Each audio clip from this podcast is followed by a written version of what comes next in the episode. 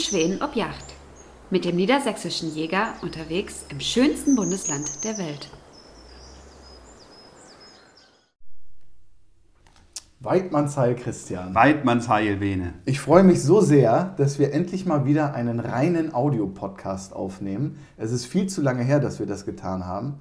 Und das Thema heute soll ein ganz besonderes sein, was mich auch ein bisschen stolz macht, da ich mit dem Autoren dieses Meisterwerkes hier gerade wieder sitzen darf und eben über dieses Werk sprechen darf. Es geht heute um dein Buch Den Jägerknigge, den kleinen Jägerknigge. Der kleine, ganz klein. Erzähl doch mal, wie ist denn das überhaupt zu diesem Buch gekommen?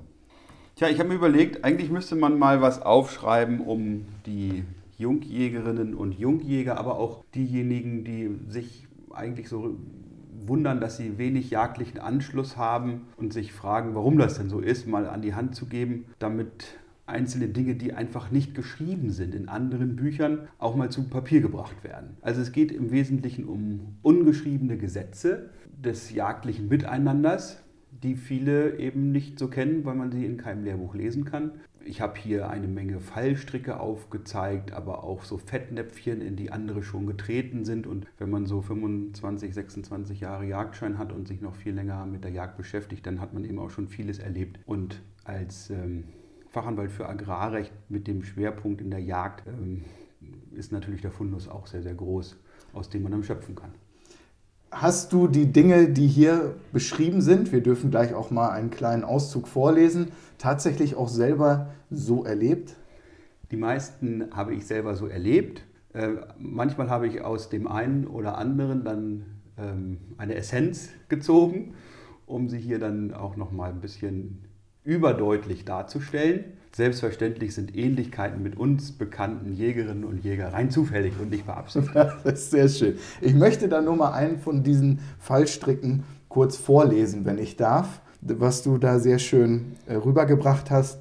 Also aus dem kleinen Jägerknigge ähm, der Absatz mit Porsche und Blatter zur Maijagd. Markus, mit 30er Porsche-Fahrer und IT-Spezialist, wollte seiner neuen Freundin, die er, keinesfalls um Klischees zu bedienen, bei Tinder kennengelernt hatte, auch in Sachen Freizeitgestaltung in nichts nachstehen. Also wurden gleich ein paar Lern-Apps heruntergeladen und ein Crashkurs gebucht.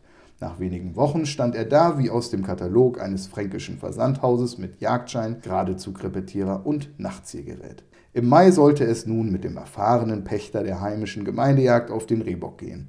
Markus und seine immer noch Freundin waren herzlich eingeladen. Doch als die Frage aufkam, welche Melodie denn dem Blatter entlockt werden solle, fiel dem Einladenden jede Freude und Verständnis für die jungen Jäger aus dem Gesicht, denn die Blattzeit beginnt erst Mitte Juli und die Verwendung eines Rehblatters im Mai ist nur geeignet, um das Revier leer zu bleiben. Herrlich. Ja, das sind so die Dinge, die man so erlebt, wenn einem also als Jungjäger äh, dann eingeladen wird. Man denkt, oh, Rehbock, da muss ich ja dann irgendwie ein Blatter nehmen. Ich habe schon mal so ein Video bei YouTube gesehen, wo die Leute dann mit selbstgebastelten oder handwerklich oder industriell gefertigten Blattern unterwegs sind und dann die Böcke nur so aufs Blatt springen und das könnte man doch dann im Mai auch mal ausprobieren. Dass die Blattzeit allerdings dann immer erst Ende Juli ist und ähm, erst dann die Böcke tatsächlich aufs Blatt springen, das vergisst man dann auch schon mal. Und ähm, da gibt es dann eben auch andere Dinge, die erstmal wichtig sind. Ne? So welches Statussymbol habe ich dann unterm Hintern, wenn ich zur Jagd fahre? Ist da ein Stern drauf oder irgendein springender ähm, Hirsch? Ja, naja. äh, das wäre dann ja so ein, so ein Trecker eher. Aber das ist schon toll, wenn man sich das so anguckt, wo die Leute den Wert drauf legen. Also erstmal kommen so die Statussymbole, super Kleidung, da muss dann auch die richtige Marke draufstehen. Natürlich muss es auch ein Gewehr vom richtigen Hersteller sein, dessen Branding sich ja sogar einige als Tattoo auf den Unterarm zimmern. Auch solche Leute hatten wir hier schon zu Gast. Soll es geben, ja. Und äh, erst dann kommt die Beschäftigung damit, was man eigentlich als Jäger tatsächlich machen soll und worauf es dann in Wirklichkeit ankommt. Und ich will mit diesem Buch so ein bisschen Verständnis dafür werben, dass wir eigentlich eine andere Aufgabe haben als das, wonach es so auf den ersten Blick scheint. Für viele könnte ja auch der Eindruck erweckt werden, so Jagd ist die letzte Bastion, wo man als Mann noch Mann sein darf, wo man als ganzer Kerl gefordert wird, wo man natürlich auch einen schweren Geländewagen und, und richtigen Dolch führen kann. Aber das Ganze ist schon viel, viel feinsinniger und feingliedriger und deshalb auch bei diesem Buch hm, sollte man schon zwischen den Zeilen lesen, was ich damit zum Ausdruck bringen möchte. Ja, wer dich kennt und mittlerweile darf ich ja sagen, dass ich dich schon ganz gut kenne. Ähm, ich muss wirklich an sehr vielen Stellen muss ich schmunzeln und ich kann mir dabei auch vorstellen, an wen du vielleicht gerade gedacht hast, als diese Zeilen geschrieben wurden. Du bist ein, haben wir auch schon mehrfach betont, ein sehr großzügiger Jagdherr. Du lässt immer Jungjägerinnen und Jungjäger bei dir mitjagen, um denen auch die Chance zu geben, so die ersten Schritte äh, zum Jäger werden oder zur Jägerin werden zu begleiten und zu geben. Ähm, du hast auch immer wieder in diesem Buch so schöne Zitate zu diesen Verhaltensregeln drin, wie du das gerade auch schon erwähnt hast. Die Jagd ist kein Statussymbol, da sind wir uns alle einig. Aber das macht dieses Buch eben so lebhaft. Ja? Das ist wirklich von einem Praktiker geschrieben und äh, der nah an der Basis ist und eben nicht keinen Wert auf diese Statussymbole legt und auch seine Mitjäger, möchte ich sagen, mittlerweile danach auswählt, dass sie ähm, natürlich gut rüberkommen, aber eben auch dem Wild die entsprechende Achtung und Respekt äh, zeigen bzw. zollen. Das ist, zeigt, zieht sich ja durch dein ganzes Buch durch wie ein roter Faden eigentlich. Das zeigt einfach, wie respektvoll du den Umgang mit unseren Wildtieren äh, proklamierst. Finde ich sehr schön. Und ich lese nochmal eine Verhaltensregel vor die Wilderei. Äh, da heißt es hier zu dem Thema zu glattes Parkett, wunderbar. Und da heißt es, Wilderei und das Hintergehen von Jagdherren zählt wohl zu den übelsten Fehltritten, die ein Jäger begehen kann. Ich weiß, dass dir das auch schon passiert ist. Ich möchte ein anderes Kapitel da jetzt noch ansprechen. Du weißt, um welches es geht. Das ist tatsächlich dir ja auch so passiert. Ja, das sind Dinge, die ich tatsächlich erleben musste über die man nicht so spricht, über die man natürlich auch nicht ähm, so die Namen ausgießt, die da mit ähm, im Zusammenhang stehen, weil das natürlich dann ein Branding für diese Leute wäre, die sie also innerhalb der Jägerschaft insgesamt völlig verbrennen würden. Aber diese Dinge, die da stehen, die sind tatsächlich so passiert und ich glaube auch, dass sie an anderer Stelle jeden Tag wieder passieren, nur die Dunkelziffer ist halt riesig groß. Und wenn wir Menschen glauben, und auch Funktionsträger glauben, wir können mit Abschussplänen irgendetwas regeln. Und wenn du dann Mitjäger hast, die zwei Stücke einer Wildart frei haben und 23 aber erliegen, aber diese zwei eben auch nur angegeben werden und eine Dunkelziffer von über 1000 Prozent vorliegt, dann ist das auch zwar ein Einzelfall in dem Zusammenhang, aber an anderer Stelle durchaus möglich und üblich.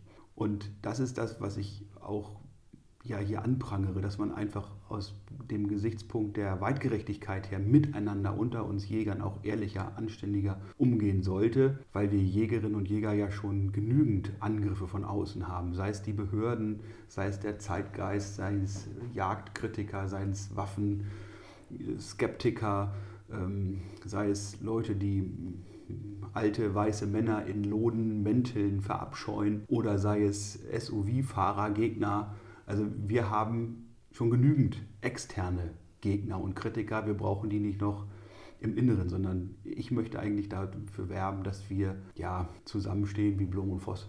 Ja, sehr schön. Da habe ich auch gleich schon das nächste Kapitel quasi aufgeschlagen und zwar Netzwerken erlaubt heißt das. Da schreibst du sehr schön, dass es natürlich eine enorme Chance ist, sich heute zu vernetzen, gerade über die sozialen Netzwerke. Dass es aber nicht alles ist, dass die analoge Schiene natürlich nicht zu vergessen ist. Ich komme aber nochmal zurück auf die sozialen Netzwerke.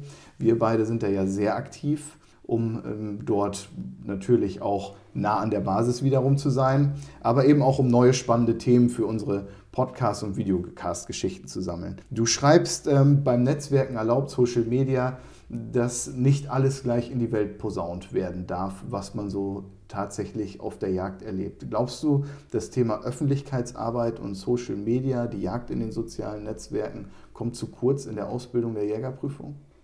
Ich glaube, das ist einfach nur ein Ausfluss der zu kurz kommenden Werte und Normen für Jäger ist.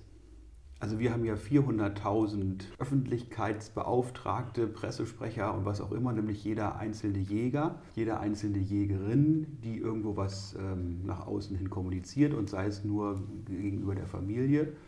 Aber Social Media kann eben dazu führen, dass es Millionen von Menschen lesen, was man da gerade postet. So, und ich, man freut sich natürlich, wenn man wirklich den ersten oder einen großartigen Jagderfolg gehabt hat oder einen Fuchs überlisten konnte oder eine Rotte Sauen angehen konnte und postet das dann und ähm, schreibt, oder heute Nacht konnte ich sogar drei Sauen auf dem Maisstoppel schießen. Das sind großartige Leistungen und für den Einzelnen ganz bedeutsame auch Lebensereignisse. Aber andere haben dafür weniger Verständnis, sondern sehen das als Prahlerei, sehen das als wenig respektvoll gegenüber dem Tier. Wir dürfen nicht verkennen, dass wir auf dem Lande ein anderes Verständnis für Natur, für Tiere, für Nutztiere, für Wildtiere haben, als das Menschen aus der Stadt haben, die vielleicht zu Hause einen eigentlich für die Jagd gezüchteten Hund haben, den sie aber den ganzen Tag in der Wohnung lassen oder an, ihrer, an der Leine führen, dann aber auch von artgerechter Haltung sprechen und auch natürlich nur Fleisch kaufen aus artgerechter Haltung, das sie dann in einer Kunststoffverpackung aus dem Kühlregal holen. Und wir Jäger, die wir unser Fleisch, unser Essen uns aus dem Wald selber holen, dabei nochmal Pilze sammeln oder von den Bauern nochmal einen Sack Kartoffeln in die Hand gedrückt bekommen und nicht eine Tüte Pommes fertig aus dem Tiefkühler ziehen, ist das was anderes. Wir gehen ganz anders damit um. Und ich glaube, dass man, wenn man so einen Post macht, eben sich vorstellen muss, wie nimmt das jetzt jemand auf, der meint, Kühe seien lila und äh, ich weiß gar nicht, was ihr gegen Schweinehaltung habt äh, bei mir kommt der Schnitzel aus dem Kühlregal. Du schreibst es ja wirklich wunderbar. Äh, am Ende des Tages ist es dann nämlich für den, der mit der Jagd nichts zu tun hat, nur ein Bild von einem totgeschossenen Tier und kein Jagderlebnis. Finde ich perfekt auf den Punkt gebracht. Hast du eigentlich ein Lieblingskapitel in diesem Buch? Also ich muss gestehen, ich habe das Buch, als es fertig gewesen ist, nicht noch einmal gelesen. Aber es hat mir große Freude bereitet, diese Zeilen zu Papier zu bringen. Und immer wieder werde ich erinnert an ein Kapitel, mm, was ich so über Bushcrafting geschrieben habe. Und äh, das ist ja so, eine Sache, die uns immer häufiger auch online begegnet. Also die Renaissance der Natur für Menschen aus der Stadt, die sich dann häufig auch ja so einen Geländewagen kaufen, der dann zum Camper umgebaut ist oder eben einen geländegängigen Camper kaufen und irgendwo mitten im Busch ein Zelt aufstellen und die Bäume abhacken und jetzt äh, nach den Tutorial-Videos, die es dort gibt, ähm, dann Bushcrafting ähm, betreiben. Also irgendetwas im Outdoor-Bereich machen. Ähm, wer weiß, wofür es gut ist. Da gibt es ja alles Mögliche auch an Motiven, äh, plötzlich so zu sein, back to the roots zu gehen oder vielleicht auf irgendwelche Eventualitäten sich vorzubereiten. Wer weiß, was alles noch kommt, ob wir uns selber mal irgendwie im Wald verstecken und vergraben müssen und dann Survival betreiben müssen. Also ich glaube, das sind ja so Dinge, die wir bei der Bundeswehr gelernt haben. Da gehörte das einfach zur Grundausbildung und durch die Abschaffung der Wehrpflicht und die Entfernung vieler urbaner Bevölkerungsschichten von den natürlichen Lebensweisen bekommt das Ganze so eine Renaissance. Und wenn das dann so miteinander in Verbindung gebracht wird, dass man sagt, ja, ich fühle mich wohl in der Landschaft, in der Natur. Ich möchte jetzt aber auch noch den Jagdschein machen. Das sind eben auch Leute, die Jagdschein machen, weil sie eben aus diesem Survival- oder Bushcrafting-Bereich kommen. Dann ist das ganz spannend zu sehen. Und ähm, wenn man sowas ja, wie gesagt, mal bei der Bundeswehr erlebt hat, dann denkt man, ja, ihr könntet eigentlich auch noch mal zwei Monate Grundausbildung machen, dann wisst ihr, wie das geht wenn man sich mit Schnee wäscht oder mit eiskaltem Wasser rasiert oder eben auch mal drei Wochen nicht duscht, weil man im Biwak ist und ähm, dort froh ist, dass man überhaupt mal irgendwie abends eine warme Mahlzeit auf seinem Speedkocher zustande bekommt aus dem Ein-Mann-Paket der Bundeswehr und Hartkekse äh, isst. Also früher bekam man sowas umsonst und auch noch Wehrsold dafür. Heute bezahlen die Leute ja viel Geld dafür. Ich würde es toll finden, auch mal solche Leute zu begleiten bei solchen ähm, Survival-Abenteuern und dann vielleicht auch noch mal zeigen, wie man eben schießt oder wie auch immer. In jedem Fall habe ich dazu auch was geschrieben und es beschreibt so ein bisschen die Entfernung der Menschen von der Natur und von dem, wie unsere Vorfahren auch gelebt haben und leben mussten. Also ist das auch schon wieder dieses Bushcrafting für dich eine Form der Radikalisierung zurück zur Natur? Nein, ich glaube, das ist so ein bisschen auch die Sehnsucht danach, irgendwas Handfestes zu haben, irgendwas wirklich total Analoges in dieser digitalen Welt. Einfach sich mal wieder die Finger schmutzig zu machen, Dreck unter den Fingernägeln zu haben, die Erde mit bloßen Händen anfassen und mit ungewaschenen Händen ein Stück Fleisch zubereiten, das man hinterher einfach auch genießt. Auf der offenen Flamme. Auf der offenen Flamme in so einem gusseisernen Krug Ja, heute heißen die Dutch Oven, früher hiefen sie bei uns auf dem Land Gropen. Ja. Ja, also die, unsere Urgroßeltern haben in solchen Dingen noch gekocht auf äh, ihren ähm, mit Holz angefeuerten Öfen. Und äh, wir haben aus der Familie noch ähm, solche Dutch Oven, würde man heute sagen. Also Groppen. Hier bei mir an der Tür hängt noch ähm, das schmiedeeiserne Gerät, um so einen Krug über dem offenen Feuer in diesem früheren Vier-Ständer-Haus, in dem ich hier von 1700 äh, in den 50er ähm, wohne, zu hängen. Für uns ist das Geschichte, für uns ist das das, was unsere Vorfahren erlebt haben, was wir von unseren Eltern, Großeltern auch noch erzählt bekommen haben. Und für andere ist das die Entdeckung einer neuen Welt, wie Kolumbus plötzlich mhm. ähm, die Insel Hispaniola ja. oder Hispania, wie heißt es da? Also ähm, Kuba betritt als, ja. als, als, erster Europäer nun in diesem Bereich ist. Und diese, dieses Eintreten in diese neue Welt, so hat man manchmal den Eindruck, als wäre das was ganz Besonderes. Ich habe jetzt ein, ein Krug aus Gusseisen, aus Blech oder ein Krug aus, aus Holz mir selbst geschnitzt. Oh, ich kann eine Verbindung von zwei Hölzern ohne Schrauben machen. Ja. Als wäre es was ganz Besonderes. Ja. Wir haben das eigentlich noch so auch als Kinder geübt. Wenn wir draußen waren, wir haben ja kein iPhone gehabt als Kinder oder äh, keine Ballerspiele, wo man irgendwelche Monster oder sonst irgendwas abschießen musste, sondern wir haben eben nach den Hausaufgaben, die wir häufig genug auch vergessen hatten, draußen gespielt. Und da gab es noch Dinge, die Menschen im Zweiten Weltkrieg irgendwo haben liegen lassen, oder verloren haben oder was auch immer, welche Schicksale dahinter steckten, das haben wir gar nicht so realisiert im Einzelnen. Aber für uns war die Natur einfach der Spielplatz. Und ich habe den Eindruck manchmal so, die Leute, die das eben damals nicht erfahren haben, weder als Kinder auf dem Spielplatz Natur noch bei der Bundeswehr, die müssen es irgendwann nachholen und die finden das klasse und die kommen aber auch über dieses Bushcrafting bzw. Äh, Survival, ähm, diese Survival-Dinge auch zur Jagd und auch zu einem ursprünglichen Lebensstil. Wie man dazu kommt, ist ja eigentlich egal, aber es ist schon spannend zu sehen, auf wie vielen verschiedenen Wegen die Menschen Jägerinnen oder Jäger werden. Auf jeden Fall, finde ich auch. Das ist ein ganz ähm, interessantes Themenfeld. Man sich auch mit den Jungjägern in den Kursen unterhält, warum sie jetzt den Jagdschein gemacht haben, ist hochspannend. Tendenzen gibt es da natürlich, aber es ist auch immer wieder was Neues dabei. Ganz kurz zum Abschluss noch dein wunderbares Kapitel, das Buffet ist eröffnet. Da geht es dir um die Gesellschaftsjagden. Und zwar schreibst du darin, wie wichtig es denn auch ist, dass man an dem gesellschaftlichen Teil nach der Gesellschaft teilnimmt. Wir beide mögen es sehr gerne, wenn es gesellschaftlich hergeht, durften es in letzter Zeit, wie viele von uns leider nicht aufgrund der Corona-Pandemie. Aber da beschreibst du das nochmal ganz deutlich. Und ich werde oft belächelt, wenn ich das so beschreibe. Vielleicht kannst du dazu nochmal ein, zwei Punkte sagen, warum es eben so wichtig ist für Jungjäger und auch für die älteren Jäger. Das ist ja nicht nur für Jungjäger, das möchte ich hier nochmal ausdrücklich betonen. Ähm, warum das so wichtig ist, eben dieser Gesellschaft auch zu frönen.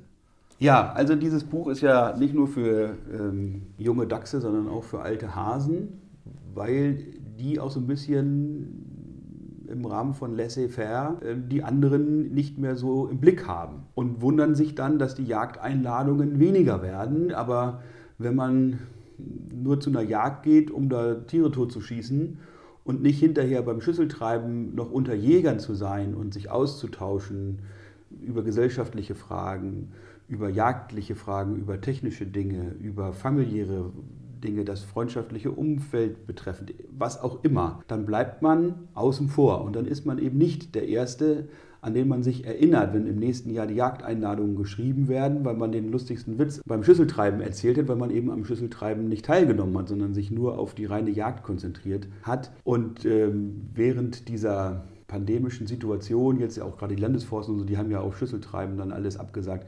Ich finde, dann macht so eine Jagd nicht mal mehr halb so viel Spaß. Zu einigen Jagden kannst du auch gehen, auch wenn du gar kein Stück Wild siehst. Du weißt aber hinterher beim Schüsseltreiben wird es richtig lustig. Und äh, da trifft man Gleichgesinnte und da ist man irgendwie ein Teil dieser Community, wird man heute sagen. Und ich finde, darauf kommt es an, wenn man so eine Community hat, in der man eben, und dann schließt sich auch der Kreis wieder, die Jagderlebnisse teilen kann, die man hatte.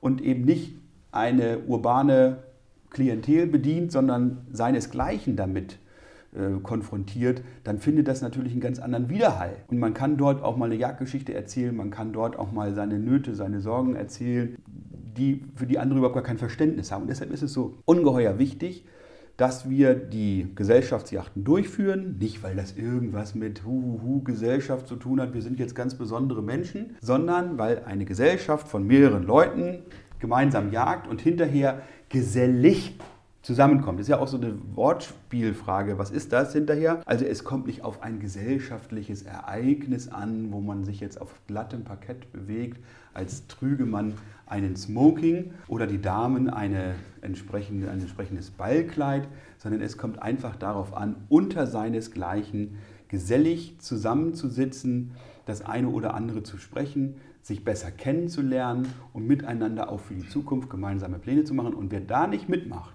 der ist eben in der Zukunft früher oder später raus. Ja, sehe ich ganz genauso. Das wurde mir auch schon von klein auf ganz gut eingetrichtert. Man hat beim Streckelegen und beim Schüsseltreiben dabei zu sein, wenn das denn stattfinden darf. Christian, ganz herzlichen Dank für diese Zeit, die wir jetzt hier mit dem Podcast verbringen durften. Ich ähm, muss es nicht nochmal betonen. Alle anderen Jagdbuchkritiker, die wichtigen, wichtigsten, die wir heute haben, geben dir recht. Dein Buch geht jetzt in die vierte Auflage, wenn ich es richtig habe. Der Erfolg gibt dir also auch recht. Auch ich bin der Meinung, und das sage ich dir nicht nur als Freund, sondern auch als ähm, jemand, der viel Jagdliteratur lesen muss, berufsbedingt. Ich glaube, es ist eines der besten Werke, die wir im Jagdsektor haben. Und ich kann es nur jedem wärmstens empfehlen. Und diese Tipps und Verhaltensregeln, die du in deinem Buch rüberbringst, ähm, rate ich nur jedem dazu, vielleicht auch den einen oder anderen Punkt nicht an der Reviergrenze abzustellen, sondern in seinen Alltag mit einzubeziehen. Ja, ganz herzlichen Dank. Das geht ja runter wie Öl. Ich bin natürlich ähm, insbesondere auch den Leserinnen und Lesern sehr, sehr dankbar, dass wir diese drei Auflagen schon mal an Mann und Frau bringen durften und äh, freue mich auch, dass das so ordentliche Resonanz erfahren hat, auch ähm, nach Weihnachten sogar noch verkauft wird und ähm, tatsächlich positive Kritiken dabei sind. Es ist auch durchaus so, dass ich noch das eine oder andere signiere, wer das möchte. Ähm, da haben wir jetzt auch schon mal überlegt, ob wir so Lesungen oder sowas mal machen wollen, gemeinsame Gespräche. Wer also Lust hat, sowas mal zu initiieren, ist herzlich eingeladen, da mal Kontakt aufzunehmen. Und ähm, mit dir habe ich natürlich viele Dinge erlebt, die hier auch eingeflossen sind. Also ohne dich und unsere Freundschaft hier in Sachen Jagd und darüber hinaus wäre das natürlich auch in keinster Weise so zustande gekommen. Oh, herzlichen Dank. Das sind doch die schönen Abschlussworte, die wir hören wollten. Wir hoffen, euch hat der Podcast gefallen. Gebt uns Lob und Kritik. Und bis dahin, bis zum nächsten Mal sagen wir Heudo und Weidmannsheil. Teppe und Schweden ob Yacht ist eine Produktion der Jagdmedien des Niedersächsischen Jägers. Mit freundlicher Unterstützung von Franconia, den VGH-Versicherungen, Blaser, JP Sauer und Sohn, Liemtke Wärmebildoptik und Land Rover.